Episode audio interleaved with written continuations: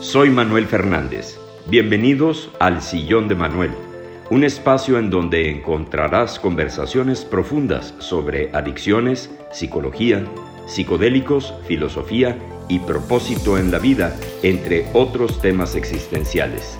Este es tu sillón. Ponte cómodo y gracias por estar aquí. ¿Qué tal? ¿Cómo están? Bienvenidos a este espacio de El Sillón de Manuel. Mi nombre es Manuel Fernández y tengo el gusto de entrevistar el día de hoy a Fernando Sánchez, biodesprogramador de los síntomas y las vivencias. Fernando, muchísimas gracias por haber aceptado la invitación. No, gracias a ti, Manuel, por tenerme aquí en tu espacio. Ya, este, ya te seguía, de hecho, por ahí puedes comprobarlo y y muy padre tu contenido. Muchas gracias por la invitación. Al contrario, muchas gracias a ti. Fernando, explícanos qué es la biodesprogramación y qué te llevó a practicarla. ¿Por qué, por qué estás inmerso en esta corriente? Bueno, mira, la biodesprogramación es una técnica. Eh, bueno, podría ser considerada así. Para mí es la madre de todas las terapias alternativas. Por una sola razón, ahorita te lo voy a explicar, pero Realmente es una técnica que ayuda a encontrar una emoción que está asociada, o sea, esta técnica ayuda a que la persona, el paciente, el consultante, pueda encontrar una emoción asociada a un síntoma. Correcto. Para poder, primero, reconocerla, eh, trascenderla y, con ello eh, favorecer la recuperación de la salud. Correcto. Eh, ¿Qué sucede en una sesión? ¿Qué puede esperar el paciente? Mira, la realidad es que eh, normalmente el consultante, cuando viene a nosotros a la consulta, espera que tú lo sanes, ¿no? Eso es en términos generales lo que piensa, o lo que creo, lo que espera. Pero la realidad es que es muy diferente, ¿no? Porque lo que buscamos precisamente en biodesprogramación es que la persona tome conciencia de qué es lo que está alterando sus órganos Correcto. para que haga un cambio en su vida, pero ese cambio depende de él. ¿Estás de acuerdo? Y hay que también estar de acuerdo en que los cambios de repente no se tornan fáciles para la persona, ¿no? Eh, si a veces para nosotros que trabajamos esto, somos terapeutas, hacer modificaciones a nuestra estructura mental y a nuestra propia vida suena difícil, a pesar de saber los beneficios que tiene cuando algo te está afectando, pues para una persona se le puede cerrar, ¿no? Y algo que yo, porque a pesar de que yo no descubrí esto, sí hemos como que alimentado un poco y hemos tratado de evolucionar eh, la información primaria que, que, dio origen a la biodesprogramación. ¿no? Ahorita te platico que es la nueva medicina germánica del doctor Hammer. Pero nosotros agregamos un poco de coaching ya al proceso para poder, después de que la persona encuentra cuál es la emoción que está asociada al síntoma, también poderlo coachar, si podemos llamarlo de alguna manera, para, o acompañar para que él pueda ver esa luz que no ha visto. O sea, al final tú simplemente lo vas a acompañar, primero a encontrar esa emoción oculta, inconsciente, y después a encenderle a lo mejor una lámpara para que alcance a ver lo que no ve.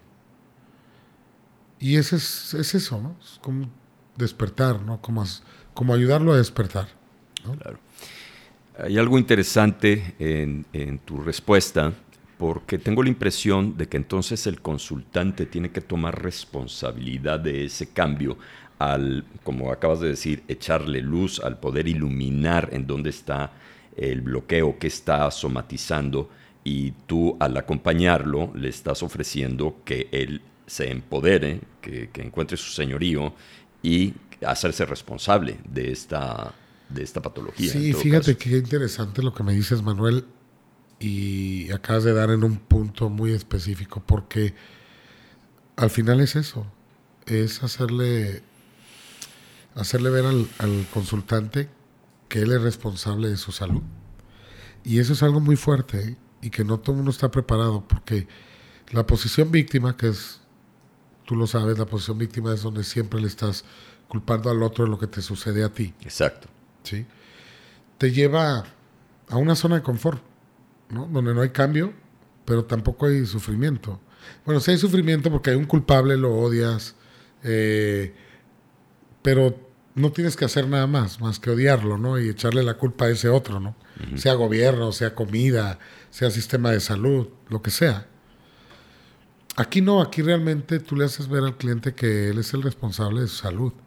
Y eso es fuerte, es muy fuerte, porque imagínate a alguien que viene atravesando un cáncer, alguien que viene atravesando una diabetes de muchos años, que le cortaron la pierna o que perdió la vista, saberse responsable de lo que le pasó, pues duele.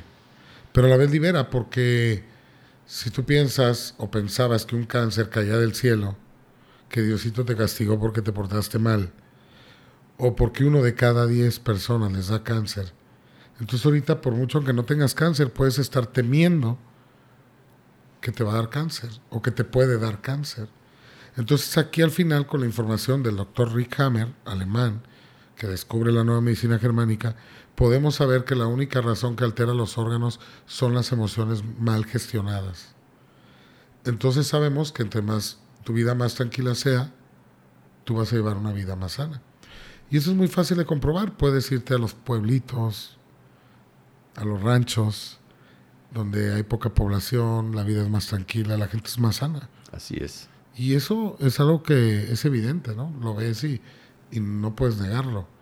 ¿Y qué pasa? Pues acá en la ciudad no, pero le echamos la culpa que, pues sí, al estrés en algunas enfermedades, pero a la alimentación y que ya contienen químicos y que el cigarro y que Hammer eh, realmente da una vuelta a todos los paradigmas que hay de la medicina. Demuestra Digo, igual no invito a que me crean, ¿no? Pero eso es lo que él demuestra y, yo sí lo creo. Lo tengo bien visto, que los virus y las bacterias no se contagian de persona a persona, sino que están dentro del cuerpo, se activan y se desactivan y son reparadores de las células. Recolectan desechos y ayudan a su expulsión, como vómito, diarreas, eso está a cargo de los virus y las bacterias. También descubre que la metástasis no existe, no pasa el cáncer de un órgano a otro a través de la sangre como se cree. Y otra que es fuerte también, pero ya se venía hablando de ello, pues la, el tema del VIH, ¿no? Que también tiene su explicación. Eh, y ya, o sea, la, verdad es que pues hemos vivido, hemos estado estudiando la medicina en un cuarto equivocado. ¿sí? Si bien hay muchas cosas que son reales, funcionan y nos han ayudado a alargar la vida de los 40 a los 80, la hemos multiplicado por dos, pero hemos estado, vaya, nos falta la parte de la comprensión del por qué enfermamos y para qué. Pero siempre antes el por qué. ¿Por qué enfermé? Porque esto, estoy viviendo esto así. Ok, ¿para qué me sirve esto que estoy viviendo? Entonces ya dar la vuelta, ¿no? Me sirve para esto y esto y esto. Tomar conciencia y hacer cambios en mi vida.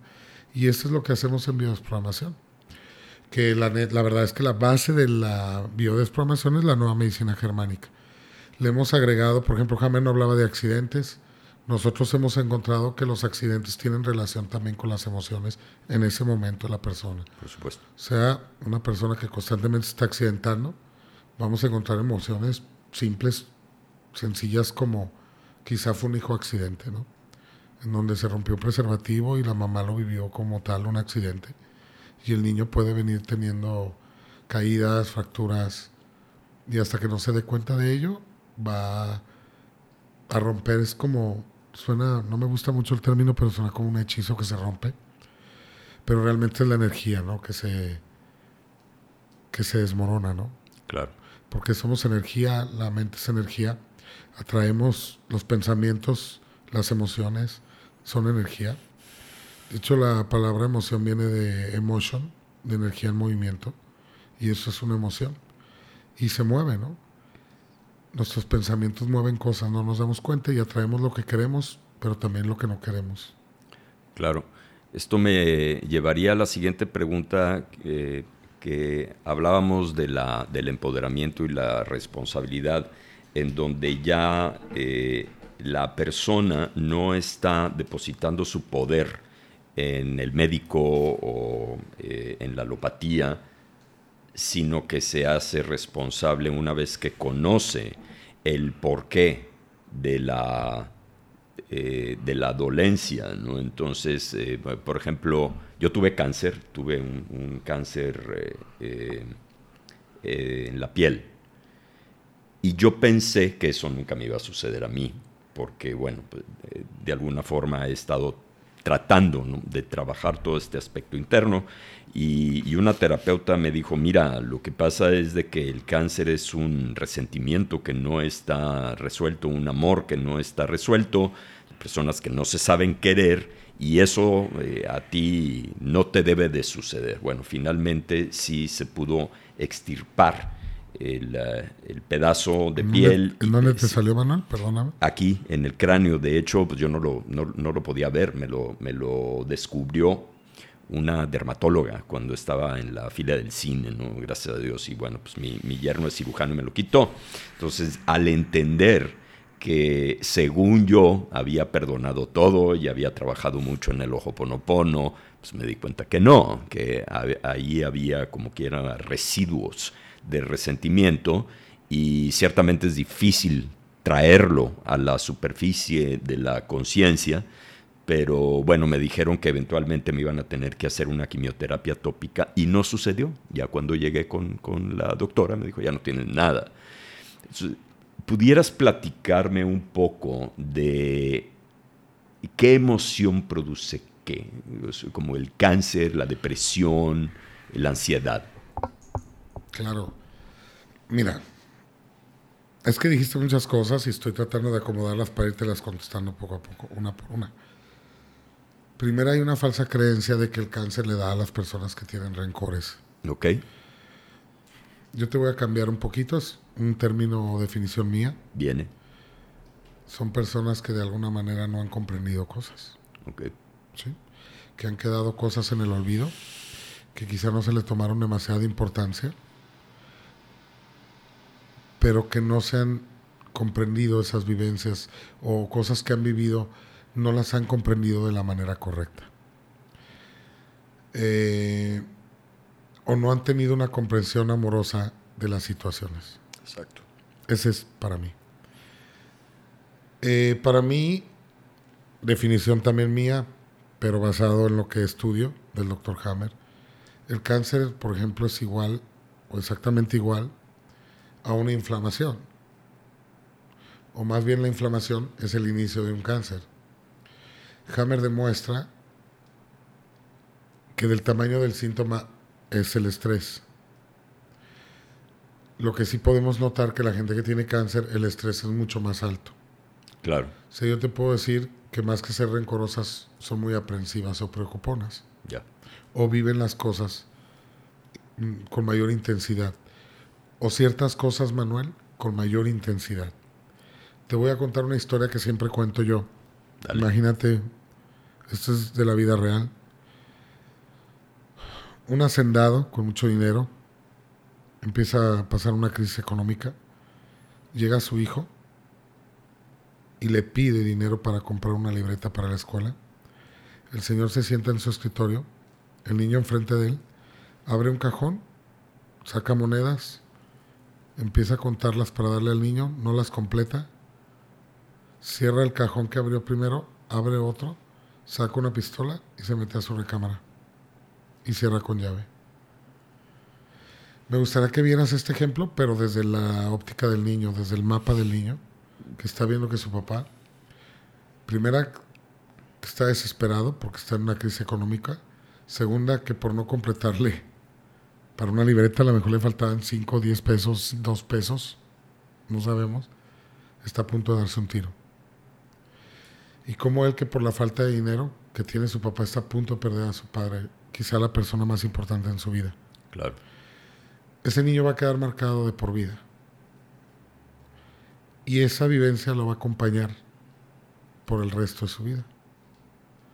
Quizá le afecte en el ramo económico, donde él sienta una desesperación o mucho miedo a quedar sin dinero. Quizá quede con el miedo a perder a su padre de por vida y cuando lo pierda va a ser algo muy doloroso. No sé, se puede derivar de ahí muchísimas cosas.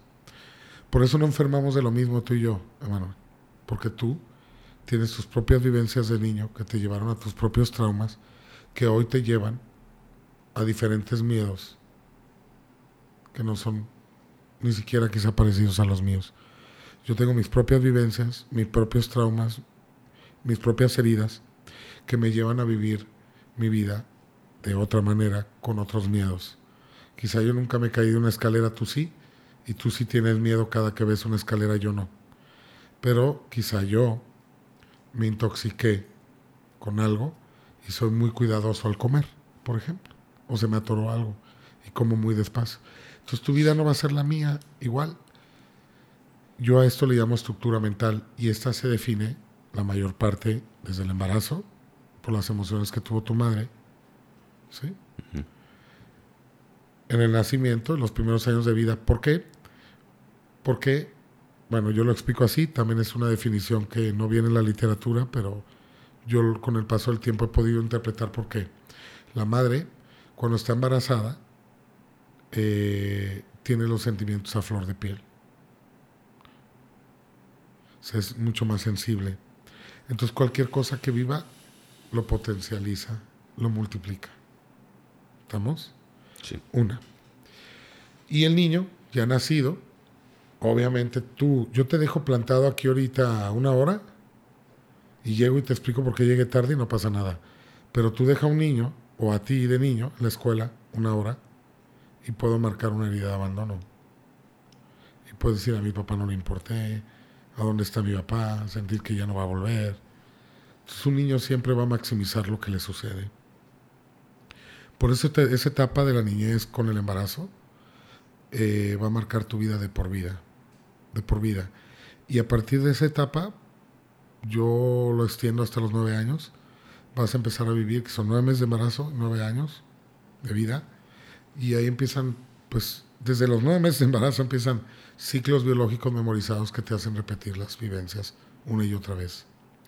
Hammer demuestra que a partir de la segunda repetición, si es algo vivido intensamente, aparece un síntoma. No en el primero, en la segunda vivencia vivida con los mismos tintes o la misma emoción. Y por último agregar que aparte de esa estructura que se forma en ese lapso de tiempo para mí, tenemos la herencia del árbol transgeneracional de lo que han vivido nuestros ancestros. Que aunque no lo veamos, está ahí. Nosotros somos nuestros ancestros. Yo pienso fielmente que la muerte no existe. ¿Por qué? Porque para mí el alma es la información. ¿Sí? La información de tus ancestros está en ti. Si está en ti, entonces tú eres tus ancestros, por lo tanto, no murieron, sino están dentro de ti. Es una forma de verlo, porque yo me he dado cuenta de por qué, y te lo voy a explicar porque si no la gente va a decir, este cuate, algo le dieron ahí con Manuel y la verdad. este, te lo voy a explicar, mira, yo por ejemplo he podido detectar con mi propia vida que he estado repitiendo ciclos de mi papá una y otra vez. Okay. Mi papá es mi doble por fecha de concepción. Él es de julio. Yo soy de abril. Quiere decir que mi papá en su cumpleaños, en su mes de cumpleaños, hizo el amor con mi madre y me concibieron. Y esto mismo lleva una carga en sí. Porque alguien que está haciendo el amor con su pareja en su cumpleaños, hay una intención oculta, quizá inconsciente, de reemplazarse a sí mismo. Claro, en sí a lo mejor es el sentido biológico de tener hijos, ¿no? Obviamente. Pero aquí es con una carga impresa más. Bueno, al menos yo así lo veo. Pero obviamente nadie quiere que sea exactamente igual a uno, un hijo. Uno quiere que sea con las cosas buenas que uno tiene y que elimine las que no le funcionaron o que no la repita. Ese niño, por concepción, yo he podido descubrir que tiene como inconscientemente una necesidad forzosa de reemplazar al padre. De reemplazarlo no, de mejorarlo. Es como un estrés fuerte de no cometer sus mismos errores. Mi papá me pegó. Yo no le voy a pegar a mis hijos. O si les pego, voy a sufrir muchísimo. A este tipo le llamamos doble, doble por concepción, pero yo le he cambiado el nombre a doble, doble reparador. Es un doble que viene aquí a reparar la historia de su doble. A diferencia del que nace el mismo mes. El mismo mes está en la literatura que viene y repite y es exactamente igual que el padre o igual que la madre, cuando nace en el mismo mes o muy pegado, muy cerquita, 10, 15 días de diferencia del día de su nacimiento, hasta 20 días. Igual el, de concepción tiene más tendencia a reparar. Y bueno, eso me ha llevado a repetir ciclos. Por ejemplo, empezar a conocer personas. Es muy simple lo que te voy a decir, pero cuando, cuando abres la conciencia, observas. Imagínate que se te acerquen personas en el mismo lugar, a la misma hora, para hacer lo mismo, tengan el mismo oficio y se comporten de la misma manera. Imagínate afuera de un hotel, un hotel, estás fumándote un cigarro, llega alguien y te pide un cigarro. Platicas, notas que te están coqueteando, preguntas a qué se dedica la persona y te dice que es una maestra. Pero eso pasa tres o cuatro veces.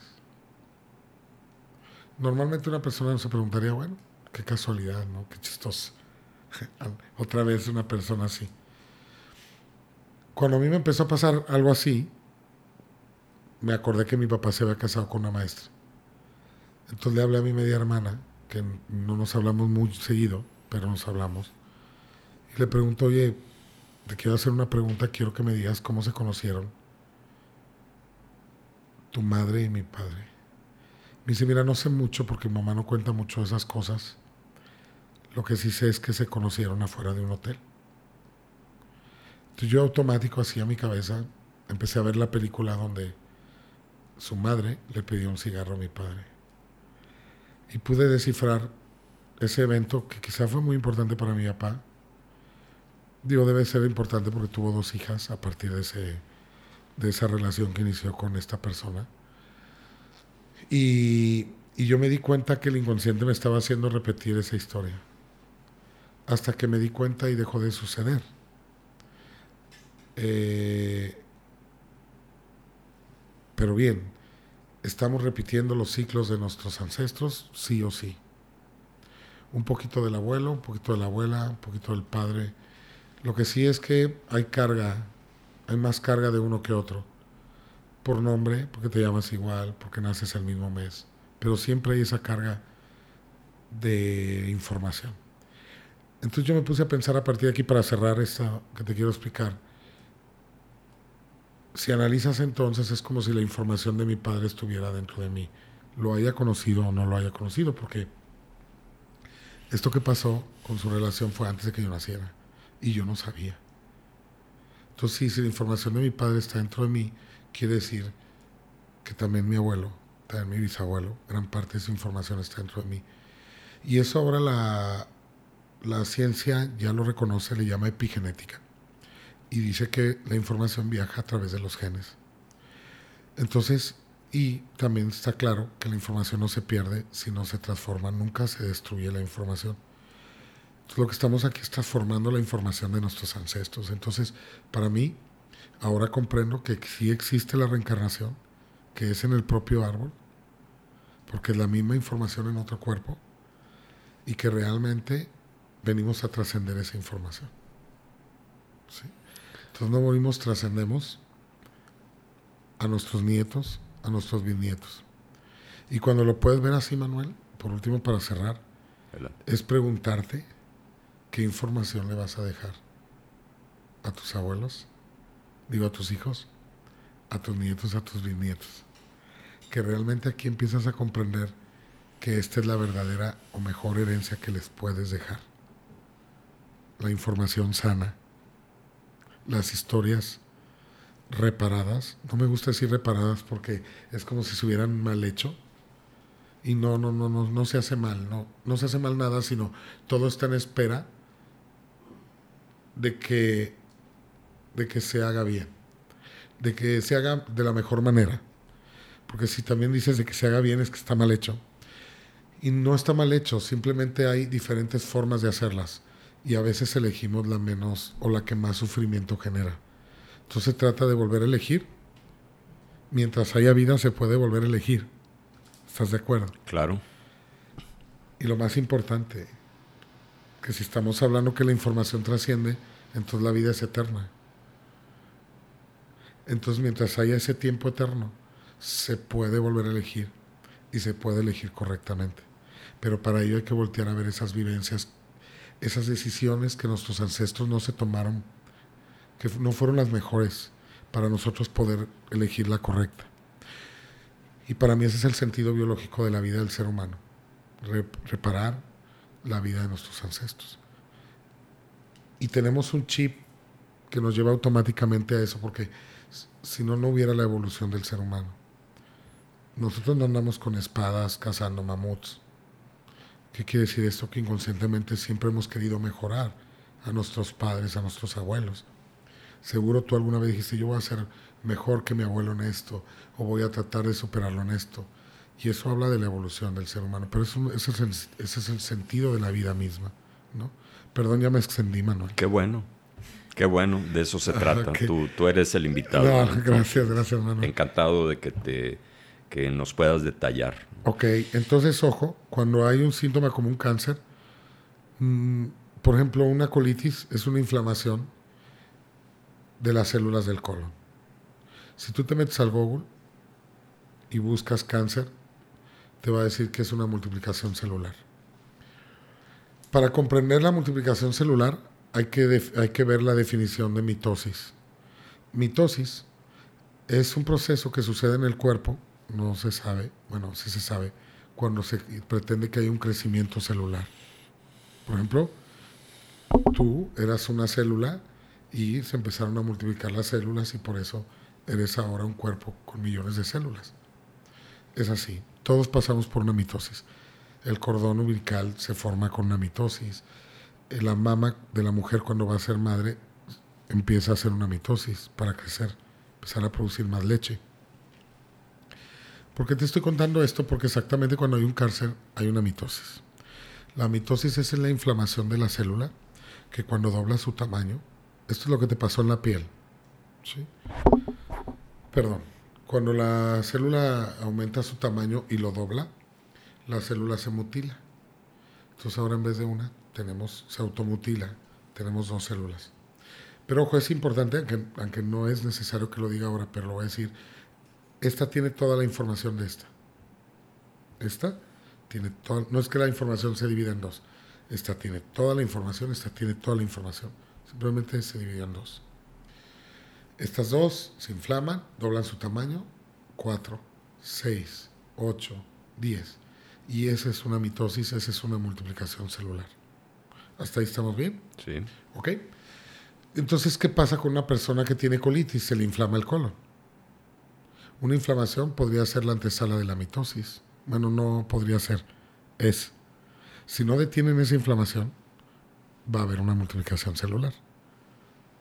Entonces, la colitis es exactamente lo mismo que un cáncer de colon, pero no detenido y vivido con más intensidad, porque es la inflamación de la célula, pero si no se detiene, va a haber una multiplicación celular. Ahora lo que nos deja Hammer es, nos dice qué emoción es la que altera el colon, qué emoción altera el estómago, qué emoción altera el corazón, qué emoción el vaso, qué emoción el páncreas, entonces eso es lo que nosotros estudiamos para poder buscar emociones que estén alterando o multiplicando las células o inflamando o haciendo úlceras en los órganos. Ojo, y este es lo más fregón, Manuel, que, que yo he descubierto en mi vida o que me he podido leer y aprender en mi vida, es encontrarle ese sentido biológico, porque al final hay una explicación detrás del síntoma. O sea, por fin alguien nos explica por qué enfermamos si tú aumentas, vamos a hablar del hígado, es un ejemplo que siempre pongo porque es muy fácil de comprender. El hígado es el encargado de guardar los nutrientes de los alimentos. Este lo almacena en forma de grasa y lo distribuye alrededor de la sangre por todos los órganos. Una persona que tiene un estrés a no tener alimento, que de ahí vienen las grasas para sacar la energía de los órganos, el hígado es el encargado. Si tú tienes miedo a no tener eso, el hígado va a empezar a guardar más grasa de lo normal. O sea, si tú te comes un cacahuate y no necesitas grasa porque está bien, estás bien, lo vas a eliminar. Pero si el cerebro detecta que te hace falta, lo va a tomar la mayor parte de grasa que pueda del, del simple cacahuate. Ahora, vamos a suponer, no necesitas grasa pero hay miedo, hay un miedo a no tener alimento, el cerebro va a guardar grasa aunque no la necesites. Y eso va a llevar a una inflamación del hígado, hígado graso, y si lo vives con mucha intensidad, cáncer de hígado, porque lo que va a hacer el hígado es empezar a multiplicar sus células hepáticas, ¿sí? Para hacerse más grande, con el sentido biológico, obviamente con la necesidad de hacerse más grande para guardar más grasa. Y eso va a ser cáncer de hígado. Cualquier persona que tú veas que ha sufrido problemas de hígado siempre va a haber miedo a quedarse sin alimento.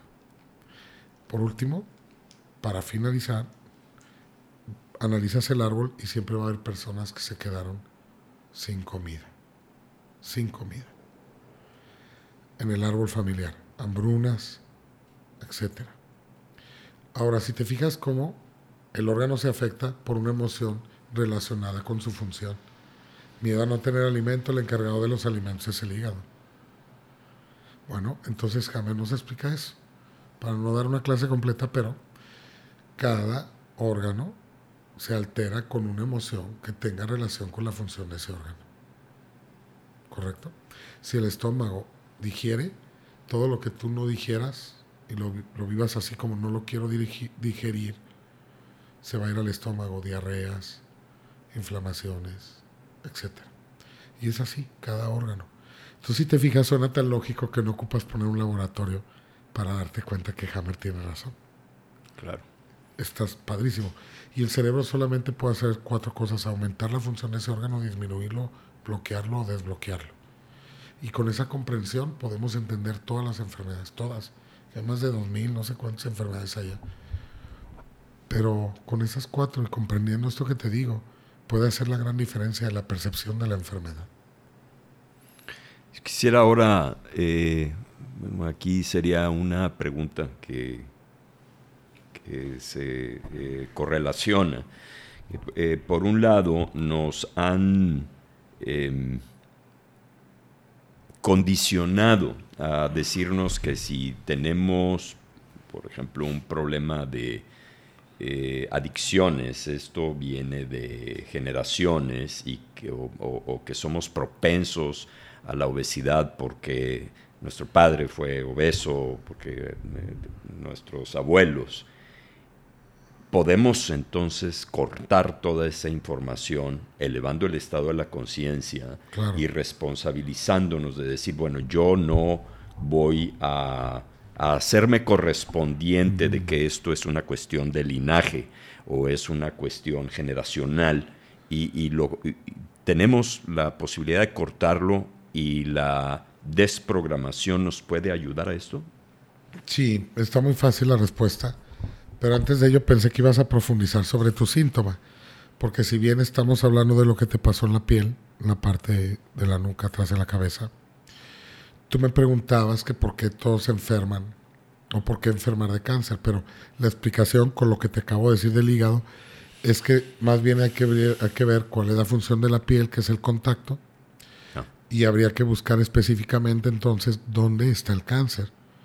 Porque una persona que tiene cáncer de hígado no es la misma emoción a otra persona que tiene cáncer de piel. Correcto. La vivencia va a ser distinta. Lo que sí va a tener la misma característica es que si ya hablamos de cáncer, es una emoción vivida con intensidad. Entonces las personas son muy pasionales, están muy contentos o muy tristes, pero viven todo intensamente, intensamente. ¿Sí? Son, pues yo soy intenso, o sea, me considero una persona intensa, pero no haces intenso unas cosas, o sea, hacemos intenso todo. Todo. ¿Sí? Entonces también las emociones las vivimos intensamente. Si es un abandono, lo vamos a vivir intensamente. Si es un rechazo, lo vamos a vivir intensamente. Entonces lo que hacemos en bio es aprender en qué nos afecta una emoción vivida intensamente, tratar de comprenderla, trascenderla, pero al final es gestionarla, porque no la vamos a eliminar nunca jamás. ¿eh? La única forma de no enfermar es estando muertos, porque no tenemos emociones cuando estamos muertos. Estando vivos vamos a enfermar sí o sí, seamos bioconscientes o no seamos bioconscientes vamos a enfermar. Sobre todo imagina un hijo, sales aquí, van a, ves a atropellar a alguien, te impacta, te puede hacer recordar otro atropellado. O sea, el, cerebro tiene una capacidad increíble de conexión en segundos.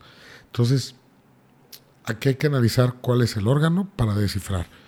Al rato te puedo decir con mucho gusto, inclusive aquí al aire, al aire puedo decirte por dónde puede venir el tema. Sí, pero va a tener un tema de contacto. ¿Ok? De dejar de que alguien te haya tocado la nuca, a alguien le tocaron la nuca, o una separación, no sé. Hay que ver si tiene una rueda, una rueda lo que te salió, porque puede haber un balazo en la nuca, en el árbol. Estoy hablando de lo que se me viene ahora. Hay que ver la figurita que tenía, si era muy redondita y el tamaño de una bala, puede haber alguien que le diera una bala en, el, en la cabeza, en, la nuca, en fin.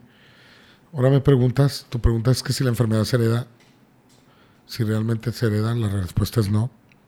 Lo que se hereda es la forma de vivir, Correcto. la forma de ver las cosas, los patrones.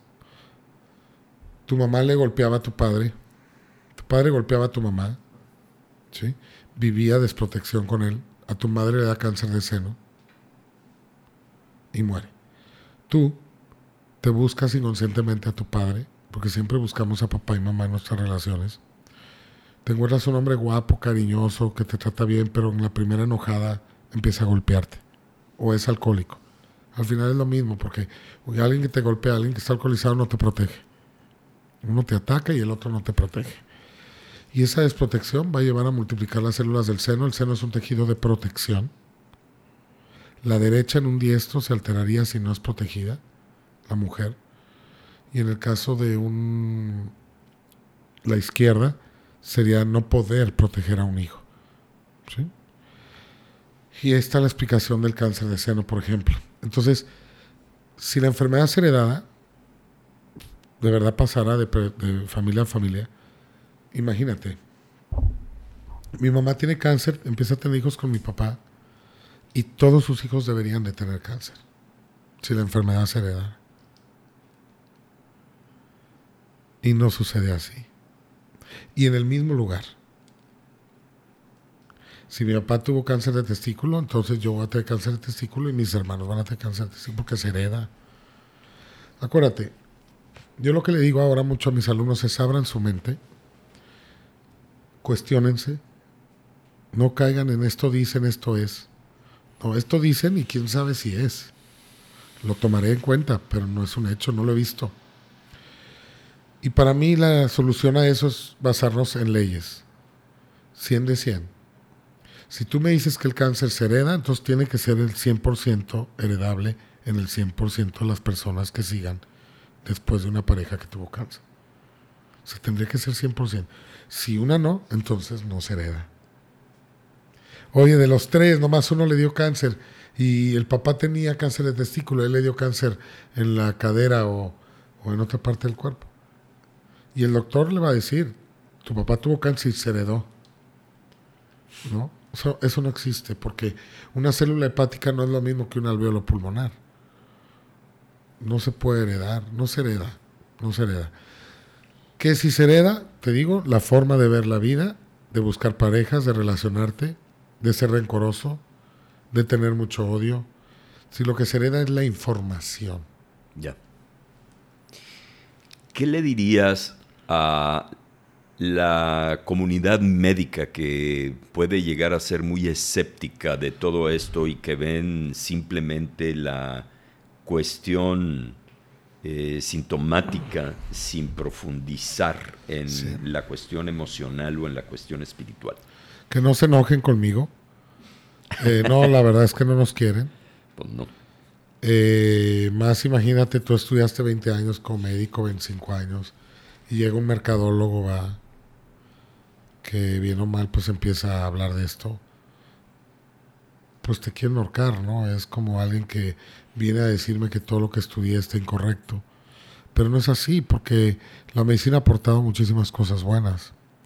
Lo que pasa es que dentro de la medicina hay muchas creencias y muchas hipótesis. De hecho, mira, yo te voy a explicar y para los médicos que me escuchan, que abran los ojos porque una ciencia como está considerada la medicina está sustentada en leyes. ¿Sí? Como la biología o una ciencia de otro tipo, ¿no? Las leyes de la naturaleza, por ejemplo, ¿no? La medicina yo creo que bueno, ya será decisión de cada quien, pero no está sustentada en leyes todas. Hay muchas hipótesis, hay muchas creencias, hay muchas teorías, ¿sí? Como por ejemplo, el rencor da cáncer. Simplemente tú llegas a preguntarle a un doctor por qué me dio cáncer, no te va a saber decir. Pues no. Y te va a decir que él cree que te dio cáncer por tu champú. Y esa es una hipótesis. O porque fumaste, o porque tu mamá fumó, o porque tu abuelita cocinaba con carbón. A ese grado, ¿eh? Yo he escuchado esas explicaciones, ¿eh? Y que olía el carbón y eso daba cáncer. Si eso fuera cierto, no estuviéramos vivos porque todos nuestros ancestros cocinaron con carbón. A todos debieron de haberle dado cáncer. A todas nuestras abuelas. Y eso no sucedió así. Entonces, ojo, sí hay muchas hipótesis. Acaban diciéndote que uno de cada diez le da cáncer. Y es como explicarte, ¿no? Te sacaste la lotería, aunque no hayas comprado boleto. Es ilógico. Esa es la onda ahora. Si no nos quieren, yo he tenido broncas con mis propios médicos con los que me he ido a revisarme cosas. Porque de repente me dicen, es que deja de fumar. Yo fumo, por ejemplo. Hammer comprueba que el cáncer de pulmón no va derivado del cigarrillo. Pero sí el conflicto del cigarrillo es el mismo del cáncer de pulmón. Te explico. Si yo tengo ancestros que murieron ahogados, ¿sí?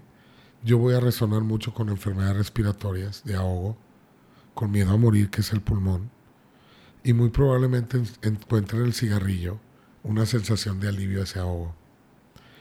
Entonces, ¿qué es lo que va a pasar? Que la gente que trae memorias de ahogo o muertes de ahogados, ¿sí? o enterrados vivos, que eran muy común, o muertos por neumonía, que también son ahogos, ¿sí? van a resonar mucho con el cigarrillo y van a buscar salir a un lugar cuando se sientan ahogados. Hay ahorcados con el cordón, también van a resonar con el cigarro.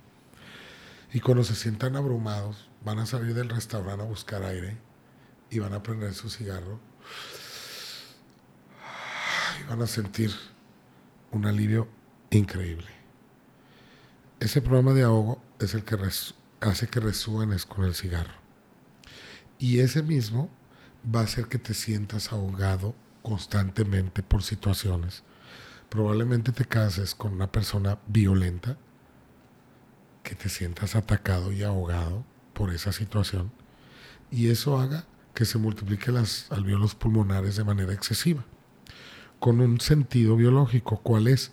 El de tener los alveolos más grandes para poder capturar más oxígeno, para poder huir del atacante o de la situación que me ahoga. Y eso va a provocar un cáncer de pulmón. De hecho, el cáncer de pulmón es el segundo cáncer que aparece después de un diagnóstico de cáncer. ¿Por qué? Porque cuando la persona dice tienes cáncer de testículo, de piel, empieza con un miedo desbordante y empieza a multiplicar las células del pulmón, porque empieza a tener miedo a morir. Cuando hay miedo a morir o huyes o atacas, estás en peligro y para ello se requiere oxígeno. Y ese es el pulmón. Una persona que no se asusta del cáncer y que ve más allá, estará viva como tú. La que se asustó, empezó a creer que iba a morir, pues se le complicó. Apareció un cáncer de pulmón, de hígado, que es el terciario, y murió. Por eso explicamos, idealmente no mueres de cáncer, no mueres porque se te para el corazón. Nadie muere de un cáncer de mama, es una víscera sin importancia. Nadie debería de morir de un cáncer de mama. Pero se asustan, dan neumonías, cáncer de pulmón, cáncer de hígado porque ya no tienen dinero, ya no hay alimento, ¿te acuerdas que hablamos del hígado? Así es. Se empieza a complicar todo. Hammer comprueba que el cáncer no viaja de persona a persona, de, perdón, de órgano a órgano, sino que son conflictos añadidos, muchos de ellos derivados del diagnóstico. Y eso le llama conflicto de diagnóstico. El doctor no se da cuenta, pero muchas veces inconscientemente asustan al paciente. Les dicen que tienen tres meses de vida, cuatro meses de vida, y no saben que lo impactan de tal manera que el cerebro busca una solución inmediata, como multiplicar los alveolos pulmonares, que va a hacer que le falte el aire, tuberculosis y muerte. Al final esto no lo deja Hammer. La información está en internet. Puedes buscar información de esto. Yo estoy sacando mi segundo libro ya habla más de la biodesprogramación. Porque el primero hablaba más de dinero y ese rollo. Ahora estoy en esto. Lo quiero difundir mejor y el libro está bueno. Sale en noviembre, lo presentamos en el Teatro Galerías en Guadalajara. Excelente. Eh, ¿Le puedes ayudar a una persona con adicciones? Es que nosotros no ayudamos a las personas. La única, persona la única persona que se puede ayudar es el propio adicto, el propio enfermo, a hacer cambios de paradigmas y formas de pensar, formas de percibir la vida. Imagínate, yo me siento ayudador o sanador. Si esta persona no sale de su adicción, yo me voy a sentir mal. Si alguien muere, pues yo creo que yo lo voy a sanar cuando muera. Imagínate, pues si no pude sanarlo, soy un idiota que hice mal. No, no, no. Nosotros hacemos ver cosas agarramos la información, la ponemos en la mano de la persona y le decimos, aquí está, llévatela y haz lo que tú quieras con ella. Basado en lo que haga esa persona con esa información, es que ya se puede recuperar o se puede morir. Hay personas que viven con el atacante y le sirven el plato. Y no están dispuestos a dejar al atacante porque dejarlo va en contra de su religión. Imagínate qué grado de conciencia tenemos, ¿no? En fin, también la solución no solo es dejar a tu atacante, quizá alejarte de él. No sé. En fin, lo que trato de decirte es, sí, una persona que tiene adicciones se puede acompañar a ver cuál es el conflicto que lo está llevando a consumir cierta sustancia. Nosotros, por ejemplo, lo planteamos en nuestro material de estudio. La marihuana resuena con madre que te lleva bien o mal a sentirte dentro del vientre materno cuando la fumas. La cocaína te lleva un exceso de autoridad y resuena con la parte paterna masculina. Entonces el conflicto con la marihuana sería con mamá, con la cocaína sería con papá. Y dependiendo también con el alcohol, por ejemplo, yo lo que hago cuando tengo consultas de alcohol es ver lo que hace la persona cuando está alcoholizada. Se deprime, empieza a poner canciones de José José y ya lo pasado, pasado, a llorar o se vuelve violento, alcoholizado. Entonces, basado en lo que haga la persona con la sustancia, esto es algo que yo he podido aportar, que Hammer no lo tiene, por ejemplo, no lo deja. Y por muchas cosas que aprendí con Hammer, he podido de alguna manera empezar a deducir muchas otras cosas que a lo mejor no alcanzó a deducir o, no le interesaba. A mí, adictos que se vayan a doble A, ¿no? Basado en lo que haga es lo que está pendiente de reparar, Manuel. Si yo me agarro a golpes con una sustancia, eso quiere decir, o sea, me refiero, yo soy tranquilo, consumo cocaína y me empiezo a poner violento. Quiere decir que a través de esta sustancia, perdona, y le mutean, que luego ya ves que YouTube te bloquea. En la sustancia encuentro el poder, es como una herramienta en donde encuentro el poder para poder defenderme. Entonces ahí en ese conflicto, te está, en esa situación te está dando el conflicto. Nos vamos a la infancia, muy probablemente, donde el papá o alguien te violentó y no pudiste defenderte porque sentiste que no tenías las herramientas, quizá porque eras un niño. Creces sintiendo que eres una persona débil porque siempre te maltrataron y no te pudiste defender llega contigo esta sustancia, la pruebas, ¿cómo te vas a sentir? Todo eso que me hizo falta en toda mi vida lo encuentro en esta cosa y ahora me siento poderosa y me puedo defender. Y te va a llevar a un exceso de violencia. En el caso de la otra de la marihuana, cuando te sientes triste, que te hace falta mamá, mucha gente fuma marihuana por las noches. Por ejemplo, entonces, de alguna manera es buscar a tu madre en las noches. Yo en la consulta he desprogramado, bueno, he acompañado a personas a ver por qué fuman marihuana. Ya si no la dejan, ya es su rollo. Pero se dan cuenta que cuando hay una buena relación con mamá, bajan su consumo de marihuana. Y cuando hay peleas con mamá, aumentan su consumo de marihuana. Entonces, digo, para mí no es malo, cada quien es dueño de hacer lo que quiera, pero hay que comprender por qué lo hacemos por qué resonamos con algunas cosas. ¿Hay alguna relación entre las emociones y el dinero? Por ejemplo, una persona que no, no puede generar dinero, no lo puede recibir o se le fuga el dinero una vez que lo tiene. ¿Hay bloqueos eh, que se pueden desprogramar? ¿Cuál es tu opinión con respecto al, dinero? Sí, eh, la respuesta es sí, Hammer no lo incluye tampoco. Hammer no ve ese tipo de cosas, ni relaciones amorosas, ni conflictos en las relaciones. No ve tampoco las fracturas de huesos, accidentes, no ve. Nosotros lo incluimos ya en la bio, hemos encontrado explicaciones en la biodesprogramación.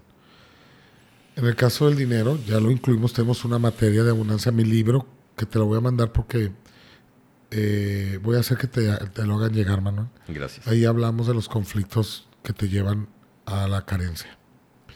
Primero, comprender que nosotros somos seres humanos que de alguna manera estamos programados o tenemos la creencia que venimos aquí buscando la abundancia en todos aspectos. Y creemos que la abundancia está en el bienestar y creemos que no la tenemos y que debemos estarla buscando. Esa es una creencia falsa porque nosotros somos seres humanos abundantes, porque vivimos en un universo abundante.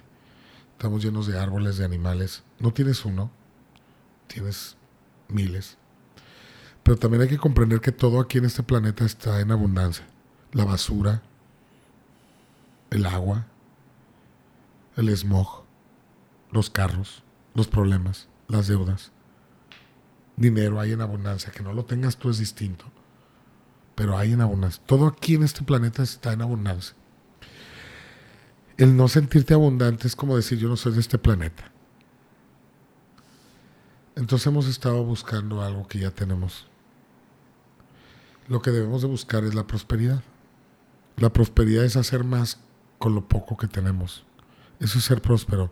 Porque la abundancia es hacer mucho, es tener mucho de algo. Ya tenemos mucho de todo. Obviamente hay quien tiene poco y la capacidad de hacer con ese poco mucho y con poco tiempo, eso se llama prosperidad. Y la prosperidad yo creo que es lo que deberíamos de buscar y eso explico en mi libro. Dejar de buscar la abundancia para buscar la prosperidad. ¿Cómo puedo hacer más con menos? Eh, y sí, dentro de la consulta vemos temas como, mira, tener dinero pues es mejor que no tenerlo, ¿no? Es bueno, ¿no? No tenerlo, pues también puede suceder, pero, pero no que te quedes ahí estancado. O sea, lo que trato de decirte, en, en esta vida tendríamos que tener dinero, a lo mejor un tiempo nos va mal, un ciclo, pero te vuelves a levantar, te va bien. Pero el problema es que hay gente que desde que nació no ha visto la suya, Manuel. No tiene dinero. Y eso sí es un exceso. Y eso sí es digno de consulta para nosotros no es tanto no tener dinero, sino acostumbrarte a no tener dinero, lo que es digno de una consulta. Ya. No es lo mismo. Eh, yo puedo no tener dinero y saber que puedo tener y que debo de buscarlo y puedo tardarme tiempo y tener años en búsqueda de algo, de un sueño. Ya no dejas del dinero, un sueño. Pero hay gente que no, cree que la vida es así. Creo que la vida es injusta, que tú no debes de tener, que no mereces tenerle miedo al dinero, acostumbrarte a eso, esa es una enfermedad para mí. ¿Qué es lo que buscamos en la consulta? Y lo digo no para vender la consulta, de hecho voy a invitar a que la gente haga una reflexión y busque sus propios programas para que no tengas necesidad que te acompañe nadie. Tú te puedes acompañar solo. Primero revisa, imagínate que lo tienes todo y qué miedo te da tenerlo todo. O sea, la pregunta sería, si lo tienes todo, ¿Qué puede pasar que no quieres que pase? Y en lo que se te venga así como flachazos, que me roben, lo anotas, que me asalten, que me secuestren, que me lo quiten, que me lo pidan prestado, convertirme en una mala persona, pelearme por herencias o que mis hijos se peleen con herencias, por herencias. Entonces, en toda esa lluvia de ideas, que no aparecen todas, yo te estoy diciendo porque he escuchado muchas, Manuel, pero la realidad es que no aparecen una o dos, tres, las anotas y a partir de ahí empieza una búsqueda hacia atrás. ¿De dónde pasó eso que tú le tienes miedo? ¿Por qué? tu cerebro te está protegiendo a que no vivas eso. Y por eso es que tú tienes carencia, porque el tener eso te va a llevar al conflicto. Secuestro, robo, peleas. ¿Me explico? Claro. Entonces siempre lo que hacemos en la consulta es buscar de dónde vienen esos conflictos. ¿Y cómo lo solucionas? Bueno, tomando conciencia y abriéndote a la posibilidad de que puede ser distinto. Te explico. ¿Por qué no tengo dinero? Años tengo que no tengo. Bien. ¿Qué pasó? Empiezas a investigar con la persona y caes, para no hacerlo largo, que la persona, su abuelo o su padre, fue secuestrado, lo mataron. Y listo, es una historia real. Hay muchas así, ¿no? Ok. Bueno, pues ya lo encontró, ahora qué hago. Bueno. Te queda claro que tú te estás protegiendo a no tener dinero porque tienes miedo a que te secuestren. Así es. Sí, ok, inconscientemente. Pero ya es consciente. Sí. Bueno, ahora yo te voy a decir una palabra, una frase. Date cuenta que te pueden secuestrar con y sin dinero. Te puede matar un carro atropellado con tu cartera en la bolsa o sin tu cartera. Hay gente pobre que la secuestran por la quincena. De hecho, ha habido gente que va a cobrar su quincena al banco y la levantan y le bajan la quincena, ¿no? Y eso no es algo de México, es en muchos países. Entonces, date cuenta que no es el dinero, sino cómo te manejas respecto al dinero. Entonces, cuando la persona entra en esta conciencia, yo les digo, bueno, pues la posibilidad que te secuestren existe teniendo dinero o no teniéndolo. Pero yo te voy a decir una cosa, güey, yo prefiero que me secuestren teniendo dinero o no tener. Porque teniendo dinero les doy una lana y a lo mejor me dejan libre. Pero no teniendo dinero a lo mejor no. Al final suena un poco chusco lo que te digo, pero sacudes a la persona y dices, sí, es cierto. Y la persona empieza a trabajar con otra energía, sin miedo. Porque al final la que hace que vivas eso es el miedo. El miedo a no tener te lleva a no tener. O el miedo a tener te lleva a no tener. Es así. ¿Qué pasaría, qué pasa cuando, cuando un niño nace con cáncer o muy muy rápido, muy desarrolla cáncer y no está expuesto. Hay gente que nace con, cáncer. o, que nace con cáncer. Mm. ¿Cuál es tu opinión? ¿Por qué, No, Hammer lo explica, no, ni siquiera es mi opinión. A ver. La emoción se vive en el embarazo, durante el embarazo, por la madre. Y la que hace el biochoc, el conflicto, el shock, el trauma biológico, que altera la biología es la madre durante el embarazo. Y el niño ya viene con ese programa activado, por llamarlo de alguna manera. Porque al final la enfermedad es como una adaptación. La enfermedad es una adaptación del órgano relacionado con el conflicto ante una situación nueva. ¿sí? Entonces, el niño ya viene adaptado, por llamarlo de alguna manera. Va a ser que hay gente que me va a criticar, pero el que comprende esto, de los que estudiamos a Hammer, sabe lo que estoy diciendo. O el niño viene ya con esa reacción con esa adaptación. Porque lo que tú no encuentras una solución lógica o psicológica a un conflicto, el cerebro la va a buscar biológica.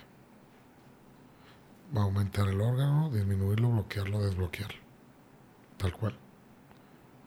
Hay una relación entre la mente y el espíritu. Eh, mira, el espíritu para mí pues es la información. La información es el espíritu, es lo que te mantiene vivo, es lo que hace que respires, es lo que hace que te mueves, es esa energía que te mueve a ti. Es como tu Dios interno. Nosotros somos dioses porque somos hechos a semejanza. Y tenemos el poder de muchas cosas, pero no hemos descubierto esos poderes que tenemos no hemos descubierto esos poderes porque creemos que no somos capaces. Te pongo un ejemplo, la muerte para mí es una creencia que seguimos manteniéndola y por eso la gente muere a los 80 años porque creemos que es la edad que más o menos. Ahorita yo te puedo decir que hay personas que están creyendo que podemos vivir eternamente y ya están buscando la manera. Por ejemplo, y vas a decir este güey qué está diciendo, ¿no?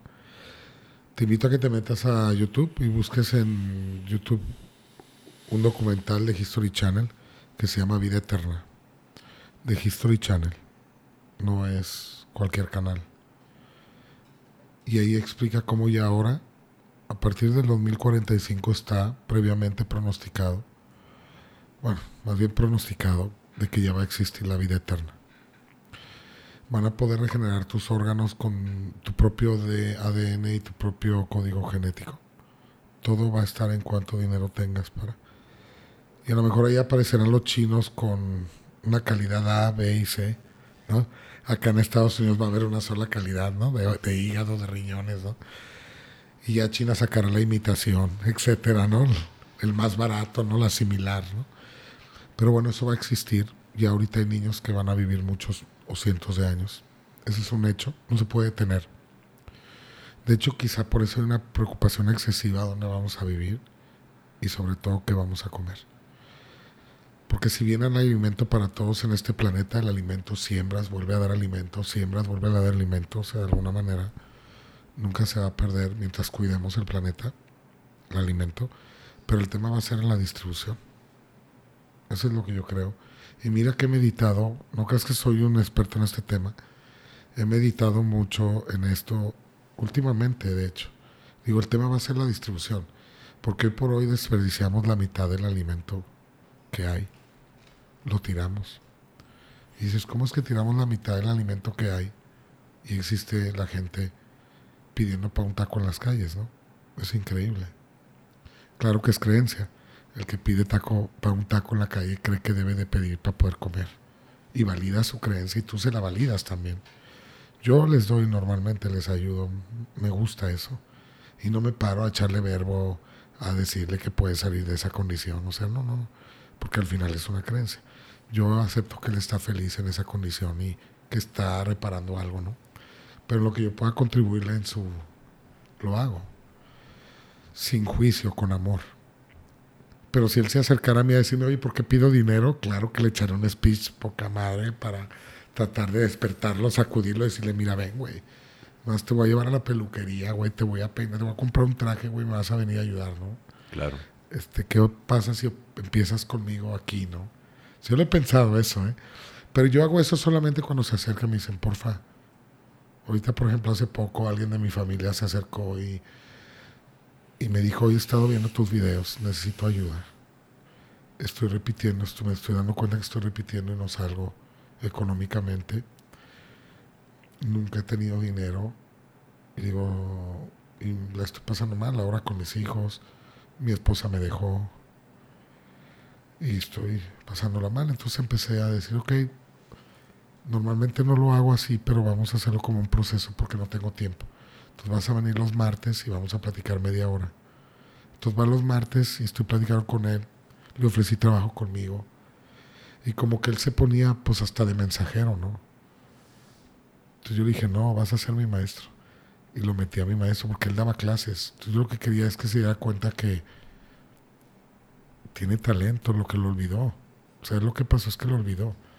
Y lo volví a poner a lo que él amaba, que eran sus clases. Y como además yo tengo una escuela de biodesprogramación, pues le di una clase. Y le di la clase que más le pudiera ayudar, que son las leyes universales. Y él la imparte. Le dije, estudiate esto, ve estos videos y vas a dar una clase de las leyes universales. Y vas a ganar mucho más viniendo mucho menos. Se quedó, se le mojaron los ojos. Y así es, o sea, si alguien se acerca hay que ayudar porque ya está lista de alguna manera para ver, no tienes que convencerla. Y no es que la ayudes, es, es que ya está lista para hacerle ver lo que, lo que tú ya viste. Es que no eres ascendido, ¿no? Si no, esto yo ya lo vi, te quiero hacer que tú lo veas. Y le pasas la lámpara, ¿no? Le abres la ventana. Que es la misma ventana que alguien te abrió a ti quizá o que tú tuviste la idea de abrirla y viste algo más allá de lo que veías. Y ese es el despertar de conciencia que tú hablas, Manuel. Autores o literatura que nos quieras sugerir, recomendar. Sí, pues al Hammer, ¿no? Y hay muchos libros alrededor de Hammer. Está Medicinas Patas para Arriba. Yo estoy por anunciar mi libro, te digo, en noviembre. Se va a llamar Biodesprográmate de Amarte, Amate Biodesprogramate. Lo presento en noviembre. Yo creo que estoy ahorita en plataformas. Mercado Libre, eh, Amazon. Amazon se han quejado que tiene broncas de impresión. O sea que no lo mandan bien impreso. Se me hace muy raro para los niveles que maneja estándares Amazon. Pero físicamente en Mercado Libre lo pides y te llega el físico. De mi oficina se manda. Ya. Eh, y va a salir este que va a hablar de, de, biología. Y por último, te puedo recomendar algo fuera de esto, de biología y enfermedades, salir un poquito de eso. Un libro de una persona que se me figura mucho artísticamente, se llama Robin Charman. Sí. sí, él escribió un. Bueno, está el monje que vendió su Ferrari, que es muy bueno. Que de hecho, cuando te dije, parece a Robin Charman y, y ya parece monje, ¿no? Y ya de haber vendido su Ferrari, pensé yo. este, este libro se llama mmm, Líder sin cargo, así se llama, en unos países. Lo he visto también, sí, líder sin cargo. Si lo buscas, te va a salir. Y habla cómo podemos ser líderes en cualquier área de tu vida, una recamarera, un barrendero. No importa el oficio, sino que dentro de ese oficio tú seas el número uno. Me marcó mucho y te voy a decir qué parte me marcó. Ni vas a creer, Manuel. Yo estaba pasando por el duelo de mi padre y agarré ese libro que no tiene nada que ver con un duelo, ¿estás de acuerdo? Habla de liderazgo. Pero hay una parte donde empiezo a leer que el ser humano moría promedio a los 80 años. Vivíamos 900 meses promedio, 380, 90 y pico de años, de días. Eh, perdón, 9, sí, eh, sí, 300 meses. No, 900 meses, 39 mil días. Y tú piensas que vives un chorro y si ves 900 meses y aparte ya me acabé 450, güey, o sea, me quedan 450 meses, pues primero es que me quedó así como, ¿cómo quiero vivir esos 450 meses que me quedan, no? Punto número uno. Pero dos, yo siempre decía que mi papá se había ido antes de tiempo, que mi papá estaba sano, etcétera. Cuando yo leí que moríamos a los 80, que ya sabía, pero fue un recordatorio, mi papá tenía 78 años.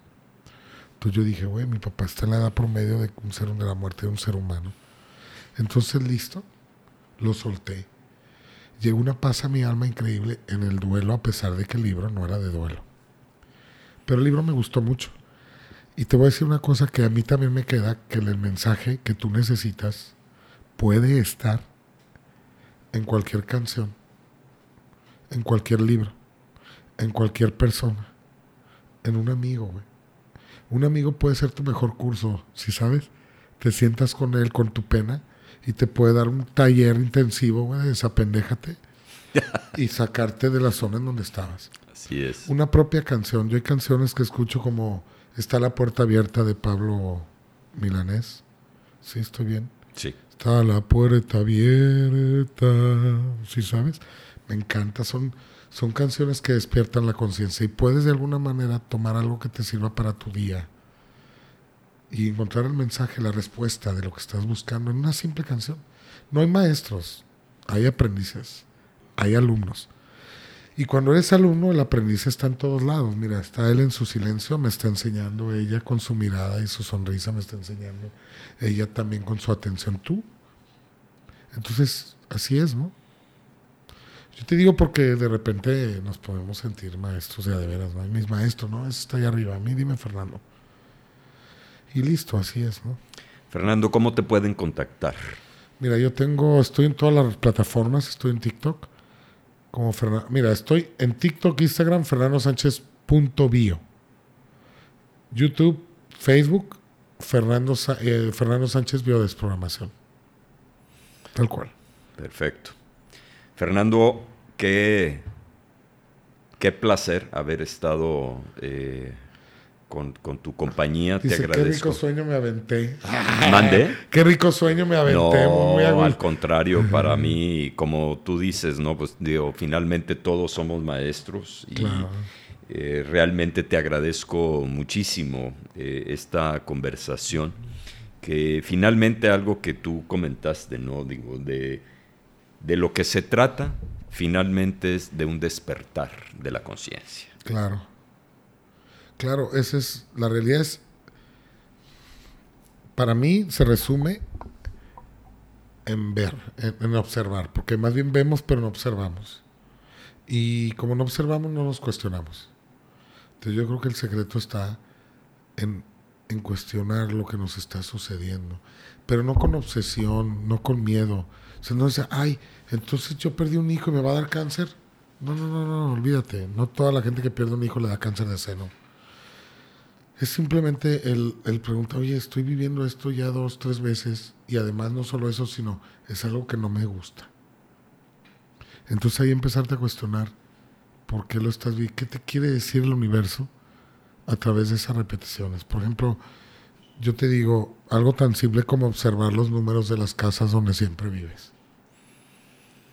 Es algo que no te das cuenta. Yo lo he visto en la consulta que veo que traen ciclos de cinco, abusos de cinco, a los 25, a los 15, a los 5 años. Abuso, abuso, abuso. Y los han marcado de por vida les digo, ¿cuál es el número de tu casa? 523. 5, 2, 3, 3, 2, 5. Tu número de teléfono, 25 35 62 45. O sea, y es algo tan simple, ¿no? Es, es, el hecho de observar, ¿no? Porque al final, nosotros, nuestro estado de conciencia interior, se va a estar manifestando con nuestro exterior. Y a través del exterior es como podemos ver nuestro interior. Mira, te explico rápido porque ya sé que ya que me encanta la charlada. Pues tú dale. Fíjate bien. Ojo, hay civilizaciones que han estudiado culturas completas que han dedicado muchísimo tiempo a estudiar el inconsciente. Un inconsciente que no se puede medir, que no existe como tal, no es un órgano dentro de tu cerebro, o sea, no. El inconsciente es como una capa profunda de nuestro cerebro donde guardamos información. ¿Estamos hasta ahí? Y no nos damos cuenta que tú, tú, tú, tú, esa pared, esa puerta, es mi inconsciente. O está reflectando y proyectando mi inconsciente.